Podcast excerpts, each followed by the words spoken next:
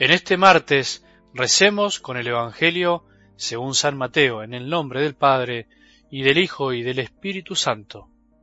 Jesús dijo entonces a sus discípulos, Les aseguro que difícilmente un rico entrará en el reino de los cielos. Sí, les repito, es más fácil que un camello pase por el ojo de una aguja que un rico entre en el reino de los cielos. Los discípulos quedaron muy sorprendidos al oír esto y dijeron, Entonces, ¿quién podrá salvarse?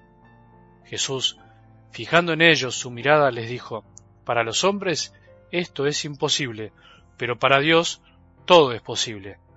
Pedro, tomando la palabra, dijo, Tú sabes que nosotros lo hemos dejado todo y te hemos seguido. ¿Qué nos tocará a nosotros? Jesús le respondió, Les aseguro que en la regeneración del mundo, cuando el Hijo del Hombre se siente en su trono de gloria, ustedes que me han seguido también se sentarán en doce tronos para juzgar a las doce tribus de Israel. Y el que a causa de mi nombre deje casa, hermanos, y o hermanas, padre, madre, hijos o campos, recibirá cien veces más y obtendrá como herencia la vida eterna. Muchos de los primeros serán los últimos y muchos de los últimos serán los primeros. Palabra del Señor.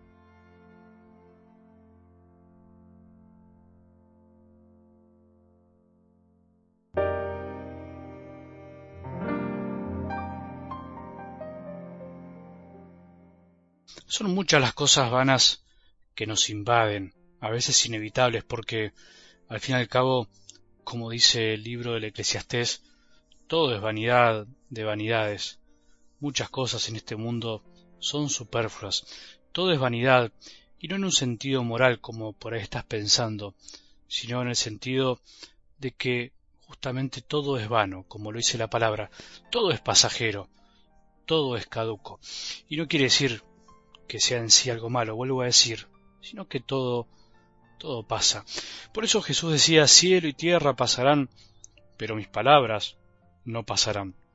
Todo pasa, incluso nuestra vida, los años, y no por eso debemos despreciarla, pero al mismo tiempo, como dice el Salmo, podemos decir, juntos, aparta de mí las cosas vanas, vivifícame con tu palabra. Por eso pidamos hoy que lo vano, lo que es superfluo, lo que realmente no nos debería afectar tanto, no nos quite el pensamiento y el corazón, no nos robe tanto tiempo, y no le demos el corazón, aunque nos moleste, aunque nos perturbe o incluso nos tiente. Cuántas cosas vanas finalmente nos quitan tiempo para lo que es verdaderamente esencial, la palabra de Dios, que nunca pasa. En algo del Evangelio de hoy difícilmente podremos comprender completamente las palabras de Jesús si no dejamos que fije su mirada en nosotros y nos diga esta frase tan importante. Para el hombre todo esto es imposible, pero para Dios todo es posible. Para Dios Padre es posible que empecemos a comprender que nuestra mayor riqueza, la más grande, no pasa por las cosas que tenemos, que no importa cuánto tengamos en definitiva, el tema no es la cantidad de bienes que poseamos, sino el apego que le tengamos. Podemos tener muy poco y estar muy aferrados, o podemos tener mucho y ser muy avaros, o al revés, podemos ser pobres materialmente y tener una gran pobreza de corazón que nos permita ser generosos, y podemos ser ricos y ser también muy generosos. Finalmente, vuelvo a decir, no es la cantidad, sino qué es lo que nos apega. Es lo mismo estar atado con una cadena que con un hilito de una tela araña. Lo importante es que podemos estar atados. Ahora también es verdad que teniendo mucho es muy difícil ser pobre de corazón. Por eso Jesús lo dice claramente, que es muy difícil que un rico entre en el reino de los cielos, que un rico comprenda esta relación de amor, que es el reino de los cielos que empieza acá, porque no se refiere solamente a salvarse para llegar al cielo cuando uno muera, sino al hoy, al aquí y al ahora.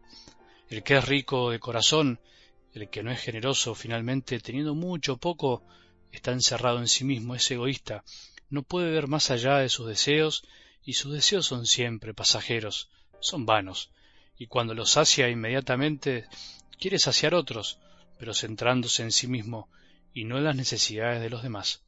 El punto clave entonces es la pobreza de corazón que tenemos que lograr, buscar saciar las necesidades de los otros y no únicamente las nuestras.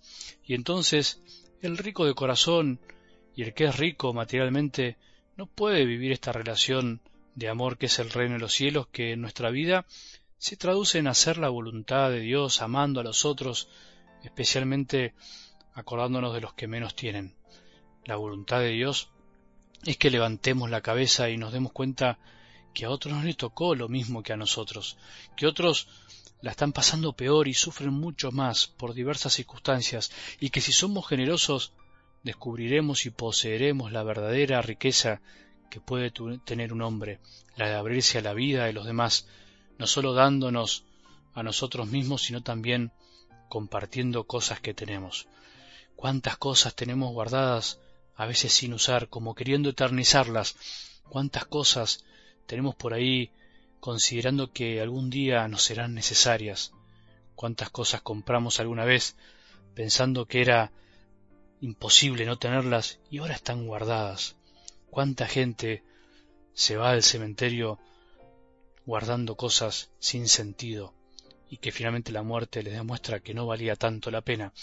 Cuánta riqueza tenemos muchos de nosotros y teniéndolas no somos capaces de mirar la necesidad de los demás. Hoy Jesús nos invita a eso, a que nos demos cuenta que todos somos algo ricos de corazón y nos cuesta levantar la cabeza y mirar la necesidad de los demás. ¿Te imaginas cómo sería nuestra vida y nuestra sociedad si fuéramos un poco más pobres de corazón? Acordémonos que para Dios todo es posible. Es posible que hoy seamos un poco más generosos, es posible que abramos nuestro interior y la riqueza que hay en él a los demás. Es posible también que compartamos algo de lo mucho que materialmente a veces tenemos. Probemos hoy ser entregados, el que se abre a los demás, el santo, el que busca la voluntad de Dios, tiene muchas casas, muchos hermanos y hermanas, muchos padres y madres, muchos hijos y muchas cosas, porque siendo generosos, los corazones de los demás se abren al amor y nunca nos cerrarán la puerta. El que es entregado siempre tendrá más que el avaro, porque tendrá lo que no se puede comprar con nada del mundo, que es finalmente el amor. Que tengamos un buen día y que la bendición de Dios, que es Padre misericordioso, Hijo y Espíritu Santo, descienda sobre nuestros corazones y permanezca para siempre.